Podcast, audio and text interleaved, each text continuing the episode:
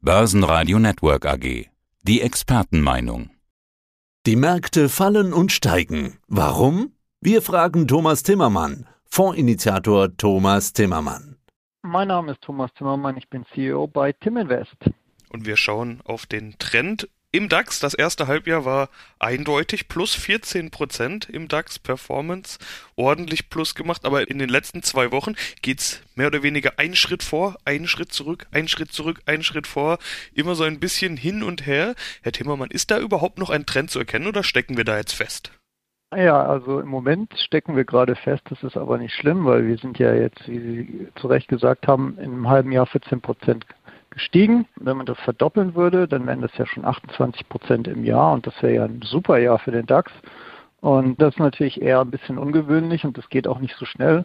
Und deswegen ruht er sich jetzt ein bisschen aus wir haben schon oft darüber gesprochen, dass Sie auch auf eine mögliche Korrektur vorbereitet sind. Die bleibt ja bisher mehr oder weniger aus. Im letzten Interview hatten Sie gesagt, es geht jetzt mehr darum, wer verliert zuerst die Nerven. Momentan scheint niemand die Nerven zu verlieren, aber so richtig Freude nach oben hat auf der anderen Seite auch keiner. Wann könnte es denn soweit sein, dass die ersten anfangen, die Nerven zu verlieren? Was für Gründe sehen Sie? Die Gründe sind eigentlich unverändert. An der Geldpolitik, an der lockeren kann sich was ändern. An der Fiskalpolitik, der expansiven kann sich was ändern. Es kann im Zuge des Wahlkampfs Irritationen wegen Steuern geben. Es kann die Delta-Variante plötzlich äh, sich mehr ausbreiten oder noch schlimmer wird, als sie im Moment von den Virologen gesehen wird. Es gibt genug Möglichkeiten, warum der Markt plötzlich unter Druck kommen könnte. Aber was am wahrscheinlichsten ist, ist, dass einfach mal zu Gewinnmitnahmen kommen. Und wenn ich sage, die Leute oder die Marktteilnehmer verlieren ihre Nerven, dann sind es doch genau die Akteure, die jetzt auf zum Glück sehr schönen Gewinnen sitzen und die auch nicht wieder hergeben wollen, wobei also eine Korrektur in so einem langen Aufwärtstrend von, sagen wir mal, fünf bis zehn Prozent absolut normal wäre. Das wäre jetzt überhaupt nichts Schlimmes oder Bedrohliches. Über Absicherung wurde in den letzten Interviews auch schon häufig gesprochen. Ich will das Thema natürlich nochmal ansprechen. Wie stark sind Sie gerade abgesichert? Voll abgesichert? Ja, im Moment sind wir in der Tat voll abgesichert, aber nicht, weil wir jetzt unmittelbar einen Crash erwarten, sondern ich erwarte schon, dass wir einen Pullback kriegen werden. Ich will dann einfach diesen Pullback nutzen, um mit der vollen Absicherung die Absicherungsstruktur noch ein bisschen zu verbessern, vielleicht unten auch ein paar Optionen zu verkaufen und dadurch die Absicherungskosten insgesamt ein bisschen zu verringern. Aber generell geht es äh, bei dem Fonds schon darum, dass man mit einer Absicherungsstrategie auch Geld verdienen kann.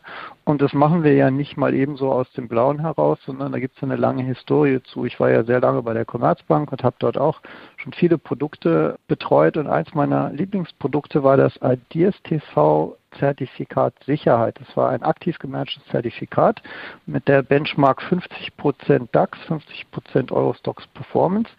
Und das wurde aufgelegt am 20.10.2008 und lief genau zehn Jahre. Es wurde dann am 28.12.2018 zurückgezahlt, weil die Regulierung sich geändert hatte und es keinen Sinn mehr machte, in Zertifikaten aktives Management anzubieten. Deswegen haben wir es ab dann auch in Fonds gemacht und haben den ersten aktiv gemanagten ETF gebracht bei der Commerzbank. Aber das Interessante an diesem Produkt und jeder, der sich dafür interessiert, kann auch im Blog mal vorbeischauen. Da haben wir das nochmal zusammengefasst. Ist, es gab, gibt ein Track Record, wo jetzt mehrere Korrekturen, äh, sogar zwei Crashs drin waren. Und da sieht man sehr schön, dass das Zertifikat eigentlich die Direktanlage über die zehn Jahre vollkommen outperformt hat. Also während DAX und Eurostox inklusive Dividenden so knapp 30 Prozent gemacht hat in zehn Jahren, hat das Zertifikat über 51 Prozent gemacht, obwohl es als Grundregel hatte, dass es nie mehr als 90 Prozent exponiert werden sein darf. Und wenn man sich diesen Vergleich mal von dem Zertifikat und der Benchmark anschaut, dann sieht man halt, das Geld wurde immer dann verdient, wenn es zu Korrekturen kam, Absicherung da war, man also nicht voll exponiert war und als dann unten eine Bodenbildung war, wurde die Exponierung wieder erhöht und so hat man halt Strecken doppelt verdient. Also es geht gar nicht darum, jetzt das, was man hat, festzuhalten, sondern es geht darum, bei einer Korrektur einfach den Weg nach unten nicht voll mitzumachen, dafür dann aber den Weg zurück, der ja immer kommt, weil tendenziell die Märkte ja langfristig äh, sowieso steigen, den halt äh, doppelt oder vielleicht sogar dreifach verdienen. Und dann kann man mit einem total risikoreduzierten Produkt eigentlich eine sehr schöne Performance machen. Und genau das versuchen wir natürlich auch beim Tim Invest Europa Plus. Jetzt hatten wir in dem ersten halben Jahr aber einfach eine wahnsinnige Hosse, sodass wir natürlich jetzt keine Korrektur hatten, wo wir groß extra Strecken verdienen konnten. Aber nach plus 14, 15 Prozent plus kann es immer mal einen Pullback von 5 Prozent geben und auf diesen Pullback lauern wir. Und jetzt würde ich noch mal ganz kurz zurück auf diesen Zeitraum von diesem Zertifikat nehmen, weil es ist ja zehn Jahre gelaufen, zehn Jahre und DAX und Eurostox 50 haben in diesen zehn Jahren plus 29,21 Prozent gemacht. Wir reden jetzt über ein halbes Jahr, haben plus 14 Prozent und beschweren uns so ein bisschen untereinander, dass es nicht weitergeht. Das muss man einfach mal im Kopf haben. Das ist ein wahnsinnig positives Hossejahr dieses Jahr in den Märkten. Ja, da ist richtig was los. Aber Sie haben mir vor dem Interview verraten, dass man ja auch, wenn man den DAX mit Absicherung anschaut, trotzdem noch ganz gut performen kann. Eine Studie, die demnächst erscheint. Deshalb habe ich da natürlich noch nicht allzu intensiv reingeschaut und kann auch noch nicht allzu viel dazu sagen. Was ist das für eine Studie? Was sind die Ergebnisse? Ja, das ist total interessant. Das kommt nächste Woche. Das machen wir zusammen mit IDC Consult. Die hatten eigentlich die Idee, die sind hingegangen, haben gesagt, jedes Jahr am Anfang des Jahres äh, sichern wir den DAX voll ab halten das ein Jahr und dann nach einem Jahr machen wir das gleiche immer wieder. Und die Absicherungskosten sind so siebeneinhalb Prozent im Jahr im Schnitt für den DAX und haben einfach geguckt, was ist denn dann am Ende rausgekommen, weil es besteht ja so der Eindruck bei den Profis in der Branche, eine Absicherung kostet nur Geld, bringt nichts, weil die Märkte steigen ja eh freuen Sie sich auf das Ergebnis, kommt nächste Woche. Es wird auf jeden Fall auch sehr überraschend sein, wobei ich das nie so statisch machen würde. Ich würde nie am Anfang des Jahres absichern, da wäre ich jetzt bei 13.400 oder so abgesichert im DAX und würde es einfach liegen lassen. Wir haben ja zusätzlich durch das aktive Management ja noch die Chance, laufend eigentlich die Absicherung anzupassen. Das heißt, unsere DAX-Absicherung ist jetzt gerade bei 15.600 zum Beispiel. DAX ist bei 15.661.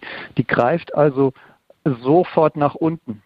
Aber auch Sie erwarten ja einen steigenden DAX. Die von Ihnen prognostizierte DAX 17.000, über die haben wir ja auch schon ganz oft gesprochen, war vor einiger Zeit noch eine mutige Prognose. Inzwischen scheint sie gar nicht mehr so mutig zu sein, denn es sind nur noch 8,5 Prozent bis dahin von heute aus. So viel macht ein solcher großer Index im Schnitt ja pro Jahr. Schafft er das auch in einem halben Jahr? Sie haben es schon gesagt, im letzten halben Jahr waren es plus 14 Prozent. Bleibt es trotzdem bei der Prognose? Naja, also es war ja eine rein technisch äh, abgeleitete Prognose. Natürlich sind die 17.000 drin. Also wenn wir ein gutes DAX-Jahr haben, das ist plus 25, plus 24 Prozent, sind wir auf jeden Fall über 17.000. Ja, also warum nicht? Das kann er auf jeden Fall schaffen. Insbesondere wenn die amerikanischen Märkte halten. Ich glaube, das ist eigentlich das Wichtigste. Solange die da oben Allzeithochs machen und so langsam vor sich hinsteigen, kann der DAX mit ein bisschen äh, mehr Zeit dann auch seinen Weg fortschreiten und auch diese 17.000 erreichen. Aber Sie hatten am Anfang was ganz Interessantes gesagt. Ist das überhaupt noch ein Trend?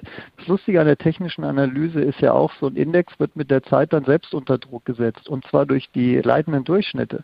Wir haben die 100-Tage-Linie, die ist jetzt schon über 15.000. Ne? 100-Tage-Linie ist so der erste Resistance-Bereich, wo so ein Index auf jeden Fall kämpft und die 200-Tage-Linie ist schon über 14.100.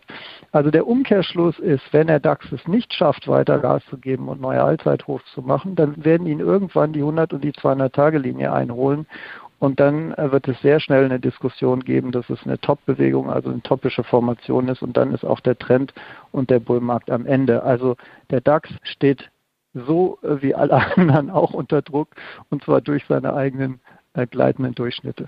Aber die Stimmung scheint gut zu sein. Also die meisten Interviewpartner, mit denen ich spreche, die sehen durchaus einen steigenden DAX und umso länger diese Korrektur nicht kommt, viele erwarten ja oder viele haben diese Korrektur erwartet, im Prinzip schon ab Mai, äh, Stichwort Saisonalität, aber umso länger diese Korrektur nicht kommt, umso mehr nehmen auch wieder Abstand von dieser Idee zu sagen, eine Korrektur muss kommen. Immer häufiger höre ich, ach, Saisonalität gibt's gar nicht jedes Jahr und weiter geht's, weiter geht's.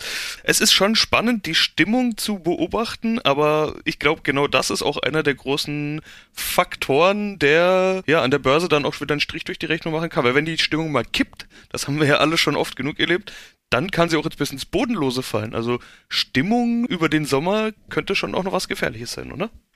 Ja, das ist total interessant, was Sie sagen. Mir fällt das auch auf. Alle Marktteilnehmer gehen eigentlich davon aus, dass es keine große Korrektur geben kann, dass die Zinsen dauerhaft niedrig bleiben, alles gut ist und dass der DAX weiter steigt und die Märkte weiter steigen in der Vergangenheit war es immer so, wenn alle Marktteilnehmer eine Meinung gehabt haben, dann ist sie in der Regel nie eingetreten.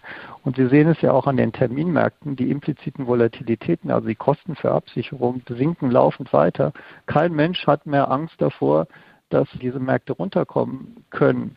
Aber da kann ich nur sagen, jeder hat die Möglichkeit, sich mal die Charts der letzten 10, 20 Jahre anzuschauen.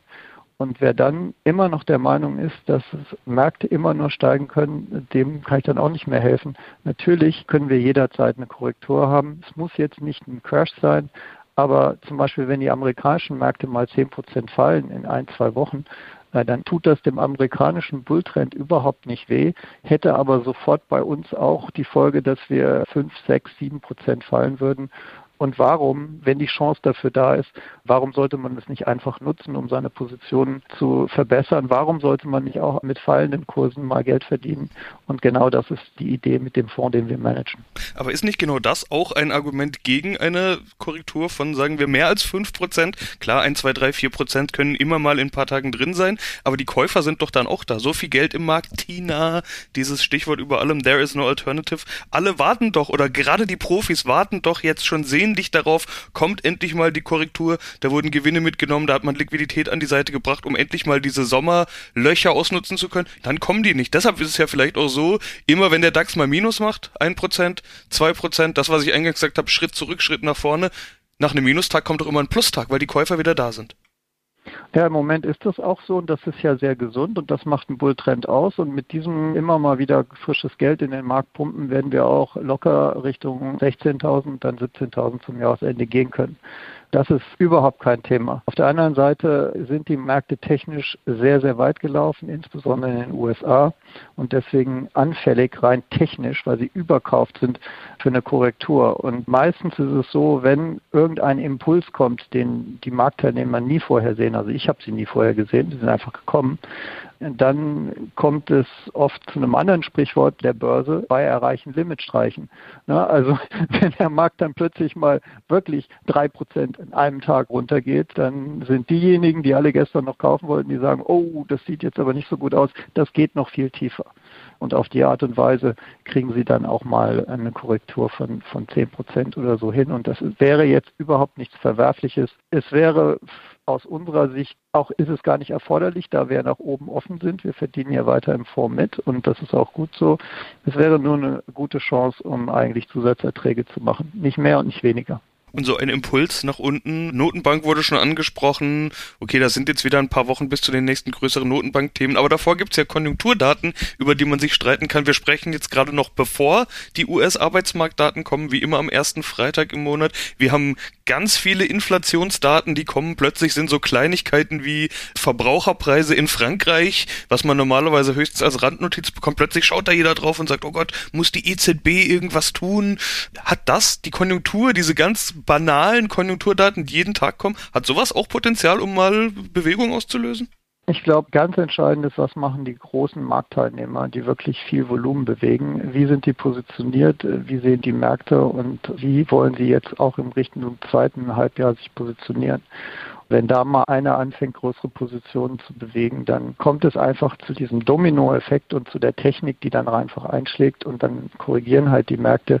Oft werden die Gründe dann erst danach gesucht. Also oft sucht man dann in den Daten oder sonst was Gründe dafür, warum es jetzt gerade passiert ist. Nochmal, es gibt tausend Gründe, warum der Markt äh, bei 16.000 oder 15.600 jetzt sein könnte. Es gibt genauso viele Gründe, warum er demnächst vielleicht bei 15.000 oder 14.000 sein könnte.